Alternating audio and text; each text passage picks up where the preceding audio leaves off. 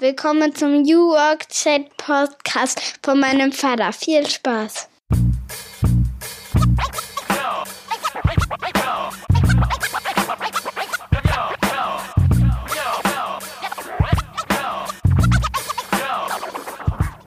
Und wir springen in Episode Nummer 27 des New Work Chat heute ohne großes Intro, denn diese Folge ist eine andere Episode, anders als sonst, denn ich habe keinen Gast, nein, ich war zu Gast und zwar im IOM Talk bei Björn Negelmann vom Kongress Media.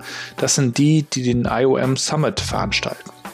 Und der IOM Summit ist eine Konferenzreihe, die sich mit dem Thema Social Collaboration, Transformation und Digital Workplace beschäftigt.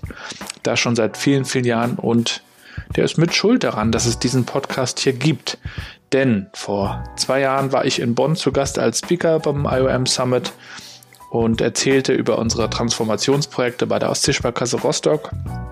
Dort lernte ich den Spanier Luis Suarez kennen, der darüber berichtete, wie er schon seit über zehn Jahren ohne E-Mail lebt und arbeitet und ausschließlich in Social Networks unterwegs ist. Und das war wirklich sehr spannend und inspirierend und deswegen habe ich dann auch gleich mit ihm connected und wir hatten uns verabredet und anschließend dann auch nochmal gezoomt. Das war vor zwei Jahren tatsächlich auch noch etwas Neues für mich. Zoom zu benutzen heute macht das ja gefühlt äh, jeder. Und wir haben das aufgenommen, die Folge, und das wurde ja zur ersten Episode des New Work Chat. Damals noch als Video, mittlerweile ja auch als Audio-Podcast. Und äh, ich freue mich sehr, dass ich zu Gast beim Björn Negelmann darüber sprechen durfte, was ich jetzt eigentlich aus den ersten 26 Folgen meines Podcasts gelernt habe. Ich habe ja wirklich viele Gespräche geführt und sehe das Ganze ja auch als Lernprojekt für mich selber. Freue mich natürlich auch, wenn andere von diesen spannenden Leuten lernen und sich inspirieren lassen. Darum geht es, glaube ich, dass die unterschiedlichen Perspektiven mal zur Sprache kommen und die, die, ja, die spannenden, teilweise auch sehr verrückten Geschichten einfach mal erzählt werden. Und ich habe mir im Vorhinein auf dieses Interview, das ihr gleich hört, Gedanken gemacht, was habe ich da eigentlich jetzt mitgenommen für mich, habe das auch nochmal reflektiert. Ähm, es gab ja diese großen Namen wie Sascha Pallenberg, es gab aber auch diese unbekannteren Namen mit den umso größeren Geschichten, wie zuletzt auch Sophie Lüttich. Ähm, bis heute gibt es da noch Kommentare bei LinkedIn und Twitter und Shares. Also extrem vielseitig und divers und naja, das, was ich da gelernt habe, das habe ich dem Björn erzählt und das hört ihr jetzt. So, ich darf alle ganz herzlich begrüßen. Mein Name ist Björn Negemann von Kongress Media äh, bei einem weiteren IOM-Talk diese Woche. Der IOM-Talk ist ein begleitendes Format von uns, Kongress Media, äh, zu unserem IOM Summit, was unsere jährliche Konferenzaktivität bezüglich der digitalen Transformation in der Organisation ist, steht ursprünglich mal IOM für Informations- und Organisationsmanagement. Und ja, das begleiten wir äh, jetzt schon seit einigen Wochen äh, in der 19. Woche mit äh, Expertengesprächen, die ich hier führen darf, jeden Dienstag um 16.30 Uhr. Äh, und heute freue ich mich ganz herzlich, hier kurzfristig äh, begrüßen zu dürfen, den Gabriel Rath. Hallo Gabriel. Hallo Björn, ich freue mich dabei zu sein, spontan eingesprungen. Ich stehe bereit und freue mich mit dir zu schnacken, wie man bei uns im Norden sagt. Gabriel, erzähl uns auch mal, wer bist du? Was machst du? Für die, die dich nicht kennen. Wer bist du, ist immer eine spannende Frage. Ne? Das ist so philosophisch mhm. fast. Ja, ich bin äh, Gabriel Rath, 80er Jahrgang, Rostocker Jung, Vater von drei Mädels, beschäftige mich mit dem Thema digitale Transformation und New Work und Kommunikation. Das sind eigentlich so meine drei Themen, die auch sehr miteinander zu tun haben. Ich habe zuletzt vier Jahre bei der Ostseesparkasse Rostock gearbeitet im Bereich externe und interne Kommunikation, habe da ein Social Intranet auf den Weg gebracht, habe dabei ganz viel gelernt über Kulturwandel und Transformation und darf jetzt als externer Berater auf, auf Seiten der, der Agentur Mandarin aus Schwerin, Rostock, äh, Unternehmen dabei helfen, die Transformation zu gestalten. Außerdem habe ich einen Podcast, den New Work Chat, den ich seit zwei Jahren mache, indem ich auch mir spannende Leute einlade. Und äh, ich blogge auch noch ganz gerne seit einigen Jahren. Und nicht zu, äh, nicht zu unterschlagen, machst du auch ein bisschen Musik. Ein bisschen Musik mache ich auch noch, wenn ich dazu komme. Ähm, zuletzt bin ich nicht so viel dazu gekommen, aber in meiner wilden Jugendzeit äh, habe ich das dann äh, teilweise auf die, die Spitze getrieben. Ähm, habe hier in Rostock mit Materia, den viele von euch bestimmt kennen, angefangen Musik zu machen. Wir hatten also eine kleine Band zusammen. Da gibt es ganz wilde Fotos und ganz wilde Aufnahmen auf Kassette, damals noch vor der CD. Ähm, und ja, hin und wieder trifft man sich noch und das ist ein sehr schönes Hobby, um sich kreativ auszuleben. Und äh, das inspiriert dann wiederum oftmals sehr, was, was man auch im Job dann brauchen kann, diese Energie. Sehr schön. Wir wollen heute ein bisschen über deinen Podcast sprechen, den New Work Chat, so heißt er, ähm, wo du dir immer wieder Macher der digitalen Transformation einlädst und sie dazu aus äh, fragst, fragst, sagt man ja, äh, mal ausfragst, äh, wie sie zu Machern geworden sind. Das ist genau. richtig, habe ich das Macher, richtig dargestellt? Macher und Macherinnen, muss man ja sagen. Ja, natürlich. Ähm, genauso wie man im Hip-Hop jetzt auch sagt, die Rapperin. Also okay. entwickelt sich ganz interessanterweise die Sprache. Ähm, ja, also ich höre eigentlich schon seit vielen Jahren auch gerne Podcasts oder gucke mir eigentlich auch gerne ähm, YouTube-Interview-Serien an. Ähm, vor ein paar Jahren gab es da zum Beispiel die Organisationsrebellen von Stefan Grabmeier. Kennst du die auch, diese Videoserie? Mhm. Sowas habe ich mir immer gerne angesehen und äh, hatte eigentlich schon immer Lust, mal sowas in irgendeiner Art und Weise auch selber auf die Beine zu stellen. Ähm, habe es aber nie, nie gemacht, äh, weil ich auch dachte, der Aufwand ist auch viel zu groß. Ähm, ich habe das Equipment dazu gar nicht und wüsste jetzt auch nicht, wie ich anfangen soll. Und äh, vor, vor zwei Jahren, ja, tatsächlich hat das mit dem, mit dem äh, IOM Summit sogar zu tun.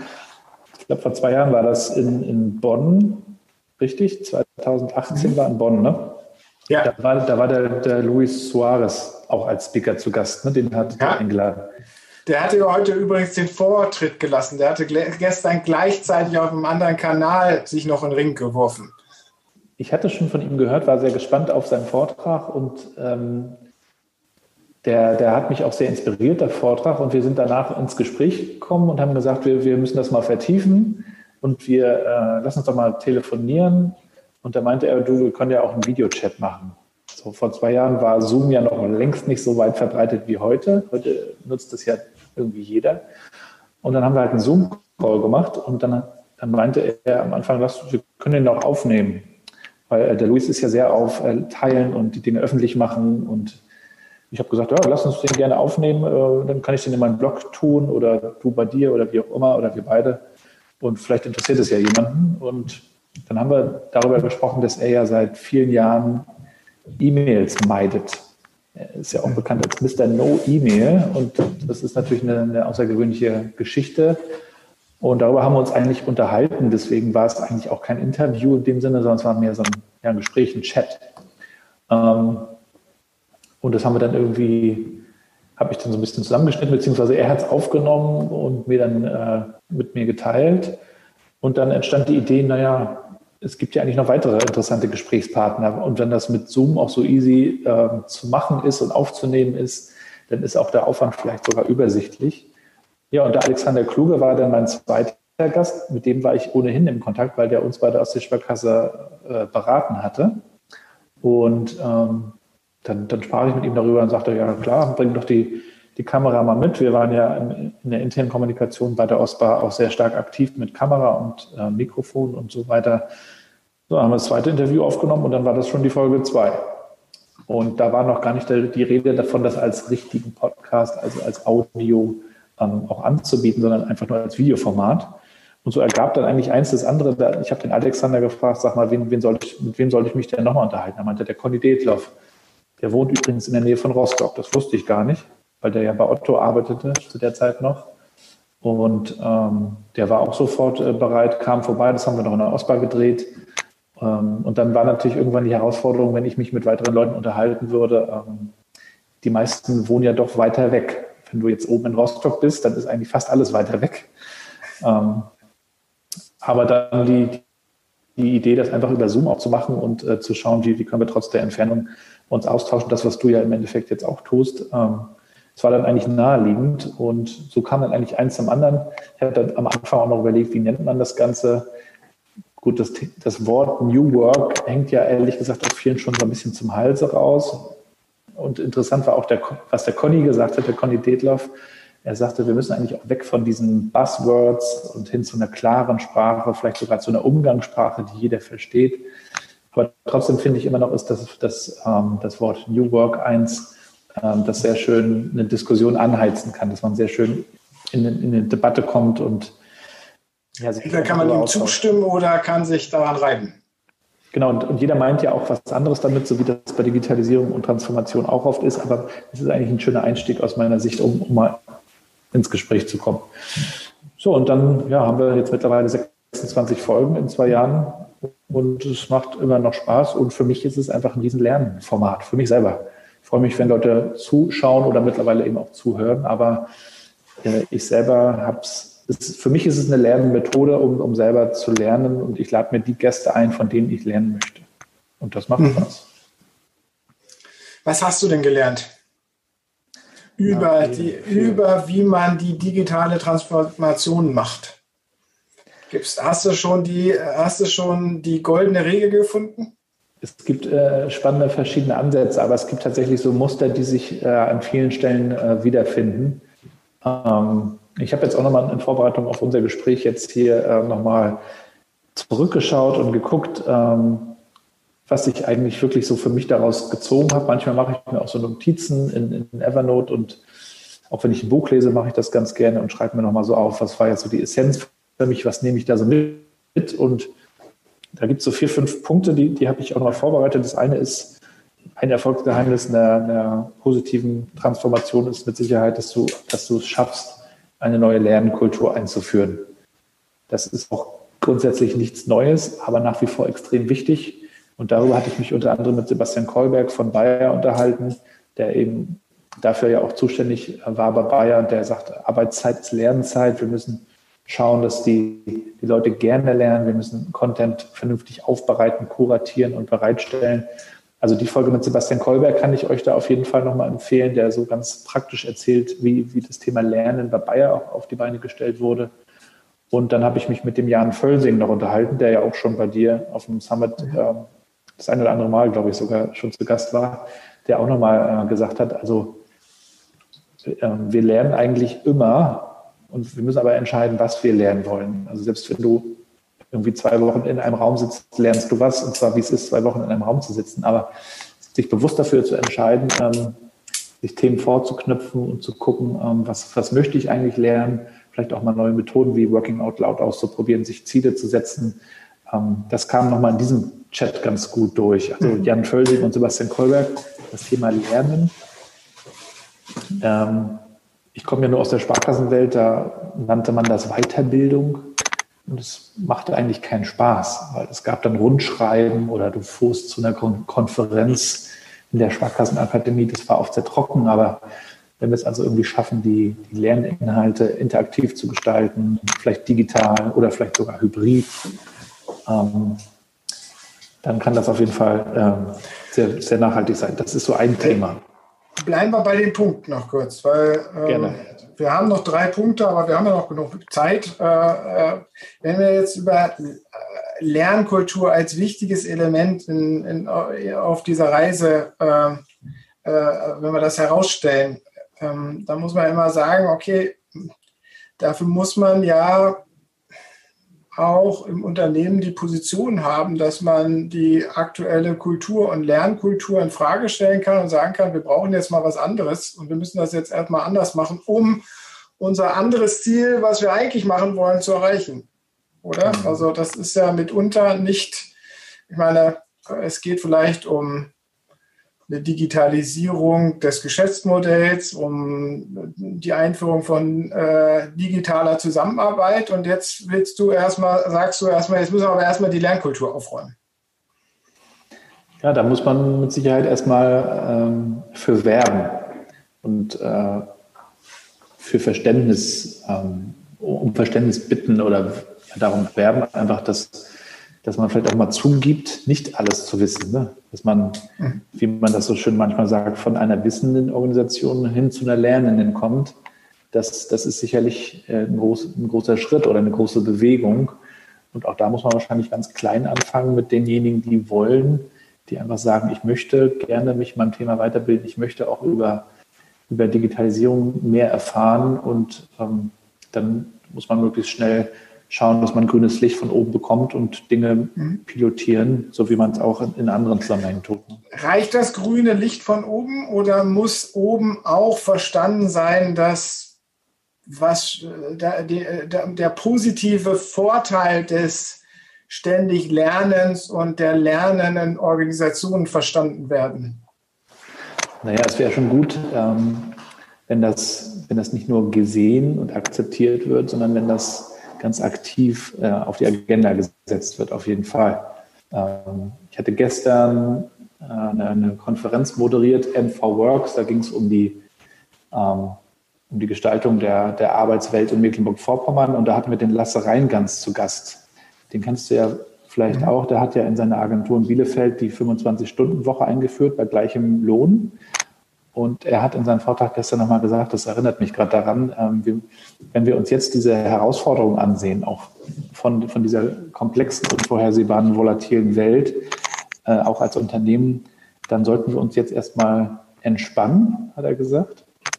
Denn das Tempo wird nie wieder so langsam sein, wie es jetzt ist. Es wird immer schneller und immer komplexer und immer schwieriger eigentlich. Und da, da ist die einzige Möglichkeit, vernünftig darauf zu reagieren, indem wir eigentlich sagen, wir müssen lernen und wir müssen das Lernen auch neu lernen. Und dafür muss man halt den Mitarbeitern auch die Zeit geben. Es nützt ja nicht zu sagen, bitte lernt, sondern man muss auch schauen, wann sollen sie das tun, vielleicht auch sogar was. Also ich bin ja jetzt bei Mandarin äh, Medien seit Januar und da hat jeder Mitarbeiter zum Beispiel vier Stunden die Woche Zeit, um zu lernen und das selbstständig zu organisieren. Und das ist immerhin ein halber Tag. Das finde ich schon mal sehr gut. Ich weiß, Google hat den fünften Tag äh, gegeben. Ich weiß gar nicht, ob sie es noch machen. Ähm, ich glaube, da so konsequent muss man dann am Ende auch sein, dass man seinen Mitarbeitern die Zeit eben auch gibt. Und da scheitert es aber oft schon. Es scheitert ja oftmals an dem Punkt, dass ja äh, zu viele Sachen dann vermeintlich liegen bleiben und dass äh, Geschäft darunter äh, leidet. Richtig. So ist das ja mit vielen äh, Dingen, die Transformation betreffen. Ne? Das ist erstmal eine Investition in die Zukunft, die sich nicht heute und morgen äh, an Vertriebszahlen ablesen lässt. Da muss man natürlich auch ein Stück weit dran glauben. Und da ist dann so die Frage, hat man das verstanden und, oder nicht? Und ähm, ja, also ich habe da einfach in diesen positiven Beispielen von dem Sebastian Kolberg unter anderem und dem Jan Völsing, aber natürlich auch von, von Katharina Krenz, mit der ich mich ja über Working Out Loud unterhalten hatte, nochmal ganz viel gelernt, wie wichtig das ist, eigentlich auch die, die Leute, die Mitarbeiter zu einem eigen initiierten Lernen zu bringen. Und da kann ja Working Out Loud eine gute Methode sein, sich selbst auch nochmal Ziele zu setzen und sagen, ich möchte auch mit den digitalen Möglichkeiten der Vernetzung ähm, wieder neu lernen und neue eigene Ziele erreichen. Und ja, man kann das und sollte das von oben vorgehen. Das ist wichtig. Ihr kriegt die Zeit, aber man muss auch bei den Mitarbeitern irgendwie dieses Bewusstsein schaffen, dass, dass es absolut Sinn macht, auch für mich persönlich. Mhm. Sehr schön. Zweiter Punkt.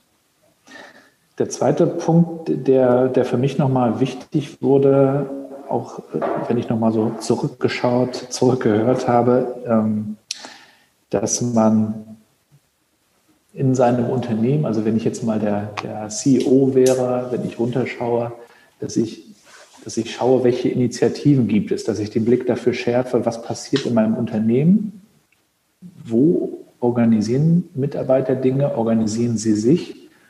Ähm, Graswurzelinitiativen nennen die, die Kluges das, die Sabine und Alexander man kann das nennen, wie man möchte, aber diese Initiativen zu sehen und äh, zu fördern.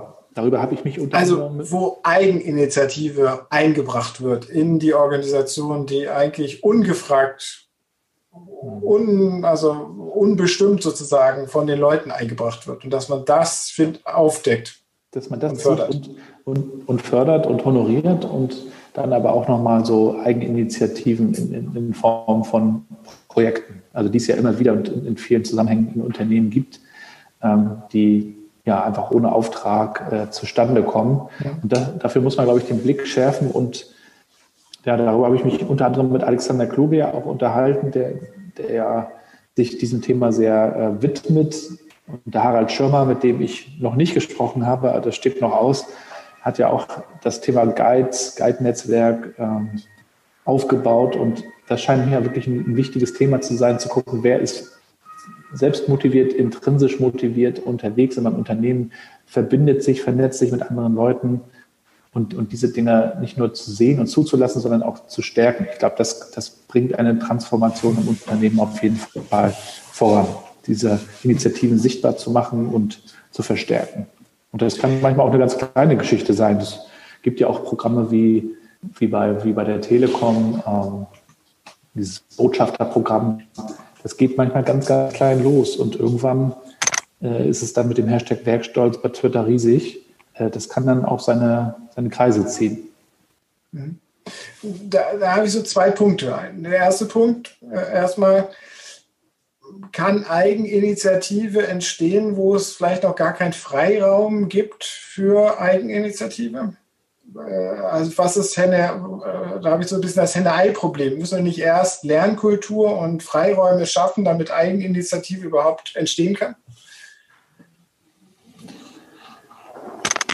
Nee, würde ich nicht so sehen. Ich glaube, Eigeninitiative ähm, entsteht immer schon bei, bei Leuten, denen, denen das was wert ist, die, die einfach von ihrem Antritt her ähm, etwas bewegen wollen. Das ist vielleicht auch manchmal eine Typfrage. Auch da habe ich die unterschiedlichsten Kollegen und Mitarbeiter kennengelernt. Einige, denen ist das relativ egal, die führen einfach aus. Die freuen sich aufs Wochenende, Arbeit als milde Krankheit, wie Friedrich Bergmann gesagt hat. Und dann gibt es viele andere, die sagen, ich möchte hier was bewegen. Und, und die Leute musst du zusammentrommeln, die, die Feuer haben, die Initiative zeigen. Und dann musst du natürlich auch den Raum dafür schaffen. Das, das glaube ich schon. Aber ich glaube nicht, dass man darauf warten kann. Das ist ja wie diese Diskussion, brauchen wir erst die Kultur, um Collaboration Tools einzuführen, Digital Workplace Projekte aufzusetzen. Ich glaube nicht. Ich glaube, man muss einfach starten und das nehmen, was, was es schon gibt. Und dann muss man natürlich schauen, dass man das große Ganze auch parallel entwickelt. Kann ich als Unternehmensführer äh, oder äh, Manager äh, oder auch Teammanager von meinen Mitarbeitern einfordern, dass sie mehr Eigeninitiative zeigen? Ja, die Diskussion gab es ja kürzlich auch auf Twitter ähm, zum Thema Extrameile. Also muss, kann man oder sollte man von den Mitarbeitern erwarten, die Extrameile zu gehen? Äh, ja, da kann man, kann man sicherlich drüber diskutieren. Ähm, ich glaube aber auf jeden Fall, was klar ist, ist, dass ein, nur ein Mitarbeiter sich mehr Gedanken macht, als er vielleicht muss, wenn er, wenn er eine positive Bindung zum Unternehmen hat, wenn ihm das Ganze was wert ist, wenn er auch vielleicht sogar seinen, seinen eigenen Zweck, seinen eigenen Sinn auch mit dem des Unternehmens verbindet. Und dafür muss aber natürlich ein Unternehmen auch erstmal sowas wie einen Sinn oder einen Purpose haben und den irgendwie auch offen deklarieren und, und bekannt geben. Und das ist, glaube ich, vielen gar nicht klar. Also viele Unternehmen fangen jetzt erst an, sich darüber Gedanken zu machen, wofür machen wir das alles, was ist unsere Verantwortung. Ähm, Nachhaltigkeit verkommt dann manchmal auch zum Marketing-Zweck oder Gag. Aber da, wo, wir sehen es ja auch bei Elon Musk aktuell wieder, der ja auch ein sehr schwieriger Chef zu sein scheint, wie das, was Steve Jobs ja auch war. Trotzdem arbeiten die Leute gerne für ihn, weil, weil es einfach eine, eine, eine Ausrichtung gibt, etwas Großes zu erreichen und ähm, das bindet die Leute dann wieder positiv. Also wenn wir uns das Thema Mars ansehen, die er möchte jetzt am Mars und da gibt es eine spannende Doku, die zeigt, wie die Leute dort auch ähm, geknechtet werden. Und ähm, in den USA gibt es ja auch nicht diese, diese Arbeitnehmerrechte, wie, wie es sie hier gibt, sondern die, die, die arbeiten dann teilweise auch nachts durch und äh, machen das aber gerne und gehen die extra Meile, weil sie an das große Ganze glauben und, und etwas damit verbinden. Und das ist so die Frage, wie schaffen wir es eigentlich, dass unsere Mitarbeiter sich verbunden fühlen mit dem Unternehmen und ähm, dass sie von sich aus gerne etwas machen wollen. Das so Geht das in unserer deutschen Lebenskultur? Warum sollte es nicht gehen? Gegenfrage. Gute Frage. Was würdest du sagen? Naja, ich glaube schon, dass es geht. Äh, aber natürlich haben wir auch eine gewisse, wir kommen ja, also bisher war es ja so, dass wir schon auch äh, hier und da sowohl von Arbeitgebern eine Arbeitgeberhaltung als auch von Arbeitnehmern eine Arbeitnehmerhaltung ganz klare Bilder haben. Da, da bricht das ja immer dann so ein bisschen auseinander, dass das dann doch sehr statische Bilder sind, die beide voneinander haben. Also der eine erwartet, dass mhm. er kommt und seine Leistung bringt und der andere erwartet, dass er nicht mehr machen muss, als seine Leistung zu erbringen. Und äh, jetzt wollen wir irgendwas Unbeschriebenes, Undefiniertes an Zusatzleistung einfordern oder darauf bauen. Ja, das ist, wie gesagt, dann so die, die Frage, kann man das, darf man das, sollte man das erwarten von den Mitarbeitern, die extra Meile zu gehen? Ich glaube, wenn man, wenn man, ähm, ja, wenn man von seinen Mitarbeitern erwartet, dass die einen guten Job machen und dafür sorgt, dass die Rahmenbedingungen gut sind, ähm, dass die die Talente auch matchen mit den Aufgaben, dann, äh, dann stellt sich das auch relativ automatisch ein. Es geht dann auch nicht darum, dass jemand irgendwie täglich Überstunden macht. Also wenn das die extra Meile wäre, das wäre, glaube ich, nicht gut. Sondern es geht eher darum, dass jemand ähm, nicht nur ausführt, sondern mitdenkt und eigene Ideen einbringt, Feedback gibt, in Initiative kommt. Und dazu muss man ihm aber erstmal natürlich diesen Freiraum geben, dieses Vertrauen. Darüber diskutieren wir ja auch ganz viel. Also wie kommen wir eigentlich von dieser Kontrolle hin zu einem Vertrauen? Auch jetzt gerade in der Corona-Zeit habe ich darüber mit vielen Unternehmen gesprochen. Ähm, das sagt sich immer so leicht, Vertrauen, aber das ist echt schwer für viele. Und da sind wir nämlich auch schon beim dritten Punkt, der mir in meinem mhm, Podcast mhm, nochmal wichtig geworden ist, dass ich eben Führung wirklich ändern muss. Und da kann ich die Folge mit ähm, Markus Reitner sehr empfehlen, der, ähm, der ja auch ein Buch geschrieben hat. Ich weiß nicht, ob du das schon gelesen hast, ein kleines äh, Büchlein. Nein. Manifest der, der menschlichen Führung heißt es, glaube ich. Und er hat auch einen Blog, äh, Führung, Führung erfahren heißt der, glaube ich, der Blog.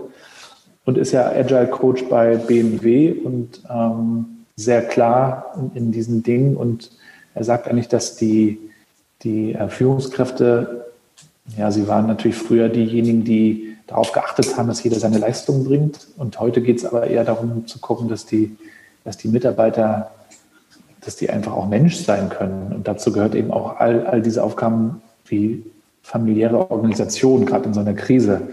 Also wie schafft man es eigentlich, dass, dass der Mensch mit all seinen Aufgaben seinen Job machen kann und wie schafft man es auch, dass, dass, die, dass die Menschen ihre Potenziale entfalten können. Und der Markus sagt eben, dass ähm, eine Organisation dann erfolgreich ist, wenn sie schafft, die, die individuellen Potenziale der Mitarbeiter als Menschen zu erkennen und zu fördern. Das ist natürlich ein Riesenshift. Ähm, das ist ja eine ganz andere Führungsaufgabe, als ähm, darauf zu schauen, machst du deinen Job und wenn nicht, dann haue ich dir auf die Finger. Und es wird ja auch viel über Digital Leadership und all diese Dinge gesprochen, aber er, er bringt das sehr klar auf den Punkt. Das hat mich sehr ähm, ja, eigentlich schon fast geprägt, zu sagen, also Führungskräfte müssen die Potenziale aufdecken, erkennen und dafür sorgen, dass die, dass die sich entfalten bei den Mitarbeitern. Und dann bleiben sie eben auch die Mitarbeiter, wenn sie sich entwickeln können. Da gibt es ja diese Gallup-Studie, die kennt ihr auch, ähm, nach der nur 15 Prozent, glaube ich, eine positive Bindung haben zu ihren Unternehmen und die allermeisten negative haben. Und klar führt das dann zu Krankheitsquoten und Fluktuationen und man hat keine Antwort auf Fachkräftemangel. Aber wenn man sich eben fragt, was braucht der Mensch, was möchte er, was will er wirklich, wirklich tun, dann sind wir wieder bei dieser New Work-Frage, die da vielleicht zum, zum Tragen kommt.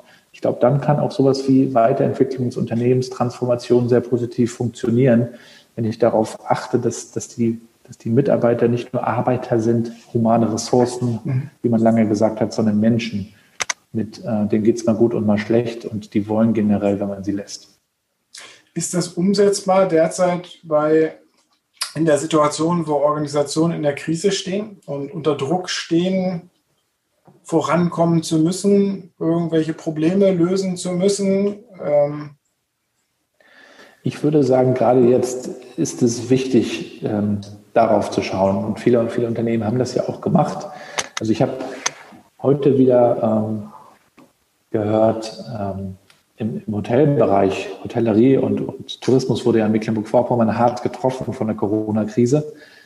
Die waren lange alle geschlossen, dann konnten sie mit 60 Prozent Auslastung wieder starten, ähm, haben also große, große ähm, Verluste eingefahren, haben auch keine Hilfe vom Staat ganz lange bekommen und ähm, mussten dann schauen, wie sie mit ihren Mitarbeitern durch diese Krise kommen. Und viele haben, haben dann wirklich auch ganz neue Formate sich überlegt, haben Handyvideos gedreht, die, die Chefs. Das kam dann natürlich wiederum sehr gut an, weil viel emotionaler kann man in der digitalen Kommunikation dann ja auch nicht sein.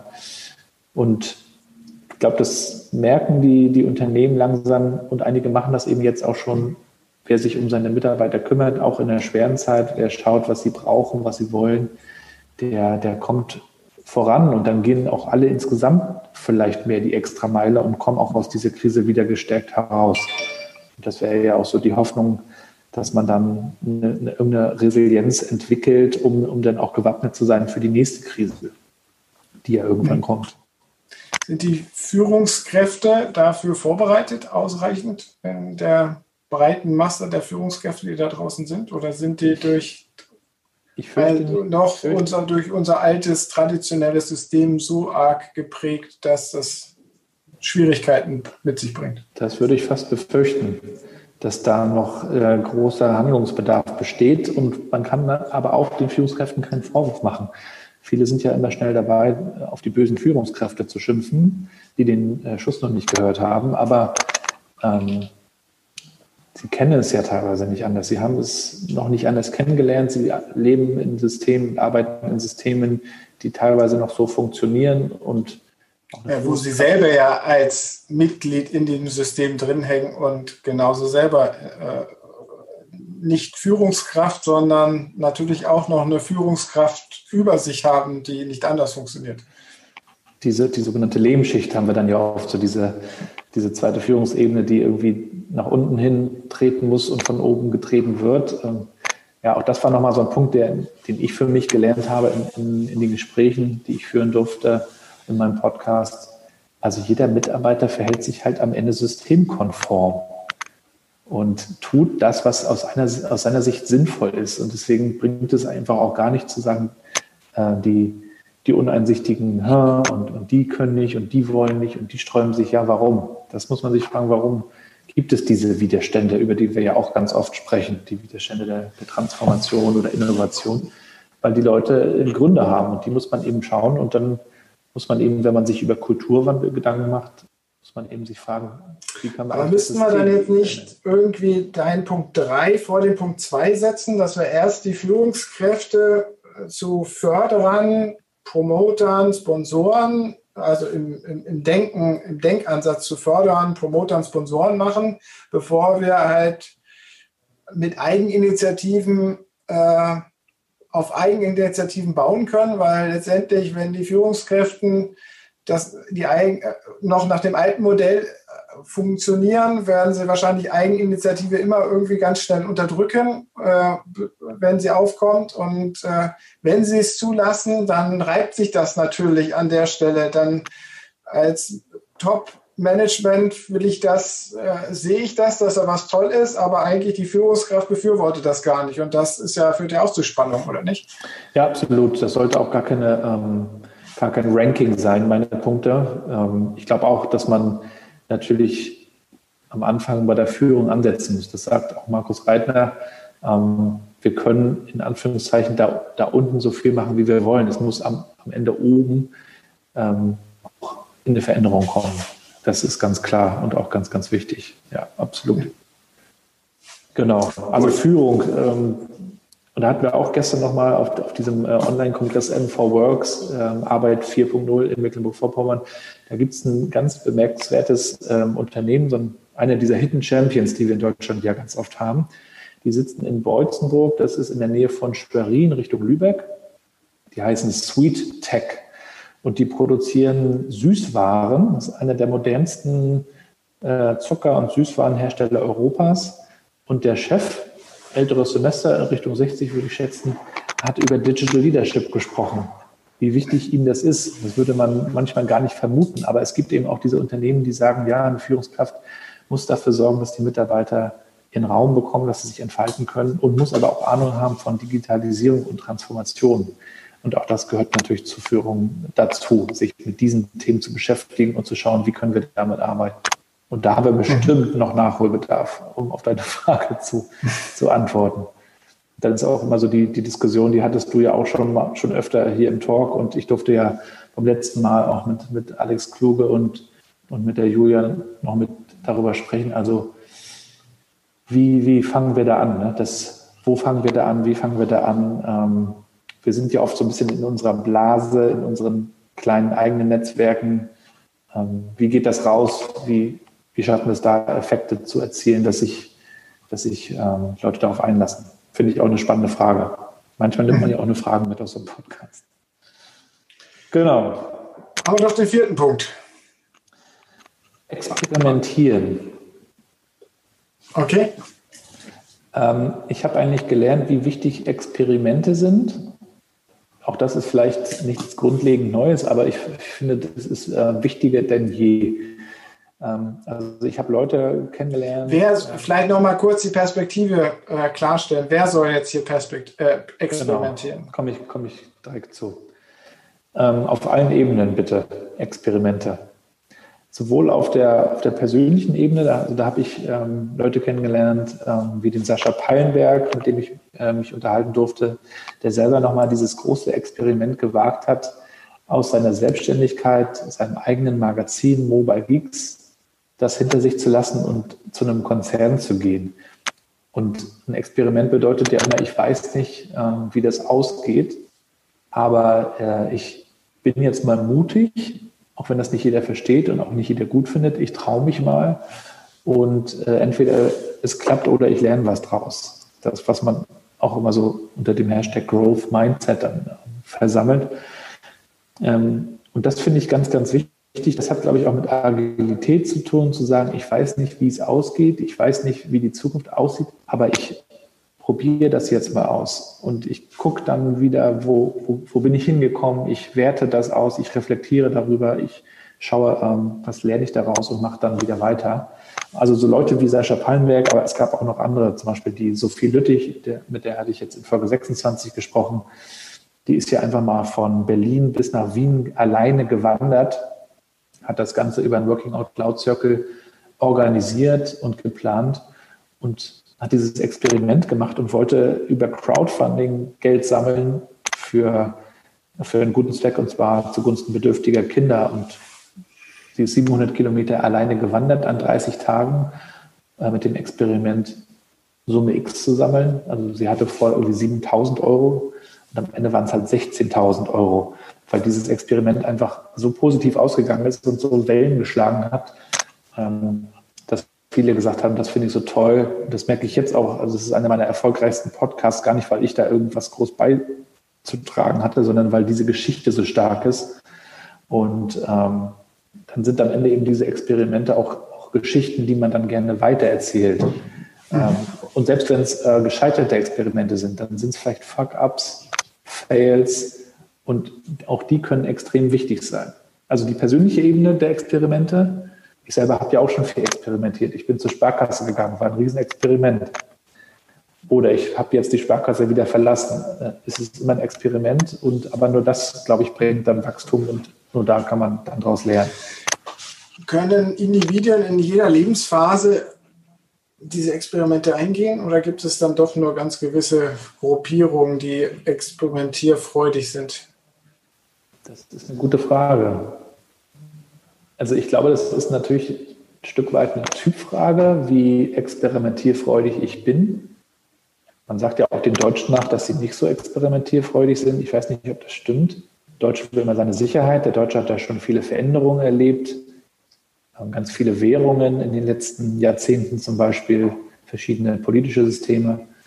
Ähm, aber am Ende, ich glaube, wenn man, wenn man schon zwei, dreimal was ausprobiert hat, zum Beispiel habe ich jetzt schon mehrfach den Job gewechselt, seit ich aus der Schule gekommen, gekommen bin. Habe schon viele äh, Stationen hinter mir und ich habe einfach den Vergleich und ich weiß, es geht dann immer weiter. Wer jetzt aber in einer Organisation groß geworden ist, mit der Ausbildung eingestiegen ist und irgendwann weiß ich nicht, 40 ist und sich fragt, ob es das ist, der traut sich vielleicht den Schritt nicht raus, weil er sich denkt, naja, vielleicht ist es danach ähm, noch schlimmer an anderer Stelle. Hier habe ich ja wenigstens mein Netzwerk, meine Leute und meine Kollegen. Aber wenn man dann schon mal ein paar Mal experimentiert hat, also wenn wir jetzt über Karriere auch sprechen, dann, dann merkt man, es geht ja immer weiter. Ich kann immer was lernen. So, dass wir die kann ich das als Unternehmen irgendwie fördern? Dass, Leute, dass meine Mitarbeiter mehr experimentieren, dadurch natürlich nachher auch wieder mehr Eigeninitiative entwickeln bei irgendwas vielleicht? Ja, ich glaube schon, dass man, dass man das fördern kann. Solche Experimentierräume muss man irgendwie schaffen und muss man irgendwie zulassen. Und dann sind wir natürlich auch bei der guten alten Fehlerkultur. Denn das heißt dann ja ganz konkret, dass man das auch aushalten muss, wenn Dinge nicht so gut laufen. Und äh, ja, was wahrscheinlich auch noch dazu gehört zu, zu der ganzen Wahrheit ist das Thema, dass wir natürlich nicht permanent und überall experimentieren können, sondern wir brauchen immer das eine feste Bein, das Dinge tut, ähm, die die funktionieren, die klar sind. Also wenn wir jetzt bei der Autoproduktion zum Beispiel sind, dann wird ein Auto einfach immer wieder produziert, wenn es sich verkaufen lässt. Und auf der anderen Seite wird aber ausprobiert, experimentiert, neue Prototypen werden entwickelt, werden mal auf den Markt gebracht, man schaut, ob das funktioniert. So ein bisschen diese Beidfüßigkeit zu haben, zu gucken, hier probiere ich mal aus und, und hier eben nicht. Auch das hatte ich mal in einem Podcast, sehr schönes Beispiel äh, beim Reifenwechsel in der Formel 1, da kannst du nicht experimentieren. Da musst du exakt auf, in, in, unter großem Zeitdruck äh, liefern, damit das Auto schnell weiterfahren kann. Aber an anderer Stelle, äh, wenn du sagst, wir, wir, möchten mal ein neues Produkt entwickeln, dann musst du experimentieren. Und deswegen muss man natürlich auch schauen, was an Bei der Strategie des Boxenstopps zum Beispiel, um ja. bei dem Bild zu bleiben. Genau. Ja. Aber es ist ja nicht unbedingt festgelegt. Ich glaube, als Unternehmen kann man insofern diese, diese Experimentierkultur fördern, indem man eben auch sagt, wir, ähm, wir machen nicht nur das, was wir bisher getan haben, sondern wir probieren eben auch Dinge aus, bis hin zu Geschäftsmodellerweiterungen. Wir gucken uns das Thema Innovation an und wir setzen eben Pilotprojekte auf und wir suchen Leute, die darauf Bock haben, die einfach mal machen. Das kann dann sowas wie so ein Konnektoren-Netzwerk sein, so hießen die bei uns in der Ostseesparkasse oder die, die Change Agents heißen sie woanders. Es können auch Azubis sein. Ne? Das ist eigentlich fast egal, wer es dann am Ende ist. Gerne bereichsübergreifend und dann mal ausprobieren, etwas Neues. Oder auch die, die Axel Springer Gruppe, die dann mal vor ein paar Jahren gesagt haben, wir schicken mal unsere Führungskräfte in Silicon Valley. Wir gucken mal, was die da mitnehmen. Äh, und das hat ja dann am Ende die ganze Gruppe komplett umgekrempelt und dann haben sie erst Bild Plus und all das entwickelt. Ähm, und das entsteht eben erst durch Experimentieren. Und da kann man, glaube ich, wiederum von, vom, vom Silicon Valley und auch von, den, von einigen Startups etwas lernen. Fail fast, sagt man dort ja.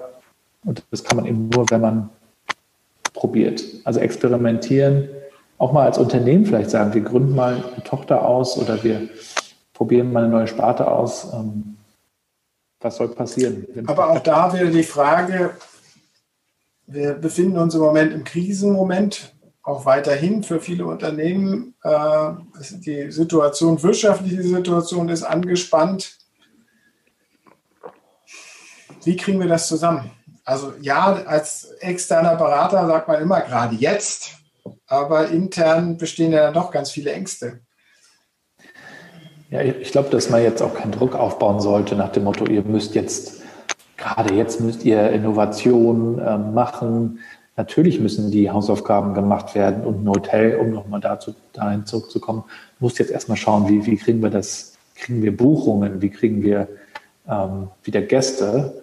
Aber gleichzeitig kann man sich vielleicht und sollte man sich äh, vielleicht fragen, ähm, was, was können wir denn jetzt tun, um uns besser für die Zukunft aufzustellen und vorzubereiten für die nächste Krise. Ich glaube, das darf man einfach nicht vernachlässigen. Das heißt aber, wie gesagt, nicht, dass man nicht jetzt auch ähm, seine Hausaufgaben machen sollte. Also auch, das, auch die Organisation und das Unternehmen braucht eine verpflichtende Lernzeit. Sehr schön gesagt. Ich glaube schon. Aber die gönnen sich viele Unternehmen ja nicht, ne? Mhm. Also die viele Unternehmen machen eben das, was, was sich bewiesen hat und sind jetzt irritiert, weil das irgendwie alles nicht mehr so klappt. Die Eventbranche zum Beispiel wird gerade total umgekrempelt. Ähm, ich meine, die Gedanken hätte man sich auch schon vor zehn Jahren machen können und hätte gesehen, dass vieles jetzt auch anders geht. Ne? Du machst jetzt deinen dein Talk einfach virtuell und hast dadurch natürlich auch neue Möglichkeiten. Ähm, aber sich so zu hinterfragen, zu reflektieren, das ist jetzt, glaube ich, die, die Chance, die wir jetzt in diese Krise haben. Vielleicht muss man jetzt auch nicht alles umwerfen, aber man sollte zumindest jetzt mal sich fragen, was, was können wir eigentlich noch tun? Wo können wir mal experimentieren? Und dann muss man wieder seine Mitarbeiter am Ende fragen, damit es richtig wertvoll sein kann. Sehr schön. Was ist dein abschließende, deine abschließende Empfehlung an dieser Stelle? Wir haben jetzt diese vier Punkte Lernkultur, Initiativen äh, aufdecken, also Eigeninitiativen aufdecken und fördern aus der Führungskräfteperspektive, äh, Führung an sich wichtig nehmen und anders äh, angehen, halt mehr zu Förderer, mehr zu Promoter, mehr zu äh, agilem Coaching und letzter Punkt experimentieren. Gibt es da noch irgendeinen Deckel, den du da draufsetzen kannst? Ja, ein Punkt, der mir persönlich natürlich ganz wichtig ist, ich äh, als Vater von drei Kindern, drei Töchtern auch noch, ähm, komme eigentlich immer wieder an den Punkt, dass, dass, ich, dass ich sage, man, man sollte sich eigentlich fragen, was sind so meine Prioritäten für mich als, als Arbeiter, als, als Person? Ähm, welchen Wert gebe ich der Arbeit und gebe ich aber auch der Familie? Wenn wir sagen, alles ist gemixt und gemischt, geblendet, das ist ja auch manchmal gefährlich. Und darüber hatte ich mich unter anderem mit dem Frank Berndt und dem Markus Albers unterhalten. Der hat ja das tolle Buch geschrieben, Digitale Erschöpfung. Und er sagt eben auch, also wir müssen wirklich aufpassen, dass wir uns auch nicht so ein bisschen verlieren in diesem Digitalen, sondern wir müssen auch wieder Grenzen finden und die selber ziehen. Und ähm, das Digitale auch manchmal wieder ein Stück zurückdrängen, um auch ein bisschen achtsamer zu werden, Zeit mit der Familie zu verbringen, in der Natur. Diese Dinge sind, glaube ich, auch ganz, ganz wichtig. Und das habe ich auch für mich nochmal reflektiert ich, ich versuche mich immer wieder ähm, daran zu erinnern, ähm, warum arbeite ich. Natürlich ist das ein Stück weit auch Selbstverwirklichung, aber am Ende ähm, möchte ich natürlich auch meiner Familie und, und meinen Kindern irgendwann äh, eine Zukunft ermöglichen, die gut ist. Der Stefan Grabmeier, mit dem ich mich äh, unterhalten durfte im New York Chat, der nannte das auch Enkel, eine enkelfähige Zukunft. Das wäre eigentlich auch so die Verantwortung, die wir die wir bei New Work haben, dass wir nicht nur schauen, dass wir uns jetzt verwirklichen. Manchmal habe ich auch den Eindruck, dass diese New Work-Diskussion zu einer Karrierediskussion verkommt, sondern äh, es ist eigentlich wichtig zu schauen, wie können wir die Arbeitswelt so gestalten, dass wir natürlich gucken, was wollen wir tun, aber dann auch so die, die Möglichkeiten nutzen und das Ganze gestalten, damit unsere Kinder und Enkelkinder eine, eine, eine Welt haben, in der sie gerne leben und arbeiten.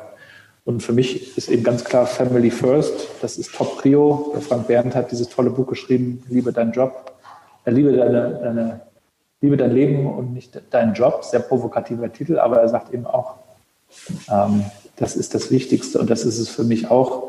Und du kennst auch diese, diese Berichte von den Leuten auf dem Sterbebett, die dann bereuen, nicht genug Zeit mit der Familie zu, äh, verbracht zu haben oder auch was auf Platz zwei ist, nichts ausprobiert zu haben. Ist auch ganz wichtig. Aber für mich dieses große Spannungsfeld Familie und Arbeit, wie kriegt man es unter einen Hut? Die große Frage stelle ich auch fast allen meinen Podcast-Gästen, die Kinder haben. Du hast ja auch Kids, ne? Es ist immer wieder eine Herausforderung ähm, und echt schwer. Sehr schön. Vielen Dank für deine Zeit und für diesen entspannten Talk und diese tolle Zusammenfassung. Ich meine, wir haben doch jetzt hier jetzt äh, doch so ein Kochbuch zusammengestellt, oder? Äh, das sind doch jetzt vier Punkte plus noch dieses extra Dach, was du jetzt oben drauf gesetzt hast. Damit müsste doch jetzt alles flutschen, oder nicht?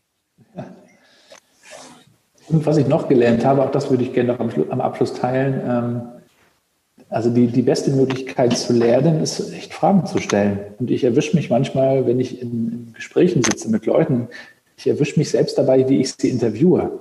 Also ich, komme dann schon in diesen Podcast-Modus rein, ohne Technik, weil, ich, weil du dann irgendwann in, auch in so eine Neugierigkeit, in so einen Modus kommst und einfach den Dingen gerne auf den Grund gehst und am Ende dabei selber so viel lernst. Ähm, das, äh, das habe ich gemerkt, äh, also diese Neugier, ne, das, das ist ja auch so ein großes Erfolgsgeheimnis scheinbar, also dieses neugierig bleiben. Ähm, das habe ich so den Eindruck, wird eher noch größer, wenn man, wenn man anfängt, Fragen zu stellen. Und da kann ich auch jedem nur empfehlen da draußen, macht mal selber einen Podcast. Es ist eigentlich nicht schwer. Ähm, es geht auch nicht darum, ob das 10.000 Leute hören. Selbst wenn es 100 hören, gibt es immer noch mal welche dabei, die sich da auch bedanken und Feedback zurückgeben. da auch nochmal vielen Dank an alle Hörer und Zuschauer für das Feedback. Gerne weiterhin. Ja, und stellt Fragen und macht doch mal einen Podcast. Sehr schöner Aufruf. Vielen Dank, Gabriel, für deine Zeit, für die 45 Minuten, die doch schneller vorbeigegangen sind. Genau. Und das war es auch schon wieder, Folge 27. Wir sind in Vorbereitung auf die nächsten Folgen. Und wenn ich sage wir, dann meine ich nicht mich, das königliche Wir, sondern ähm, ich meine ganz konkret auch meinen guten Kollegen, den Olli Kramer, dessen Podcast Wellenrauschen ihr euch unbedingt mal anhören solltet. Denn wir beide werden am Samstag einen Podcast aufnehmen, auf den ich mich schon ganz besonders freue. Und äh, ja, das wird, glaube ich, mein Highlight dieses Jahr. So viel kann ich schon verraten. Wer das ist, das wird noch nicht verraten. Aber da kommt etwas ganz Besonderes, glaube ich. Euch erstmal alles Gute, bleibt gesund, bleibt connected. Ihr wisst, wie wir es machen. Und teilt den Podcast gerne weiter, erzählt es weiter und lasst uns darüber chatten und schnacken, wie wir neue Arbeit gestalten können. Peace.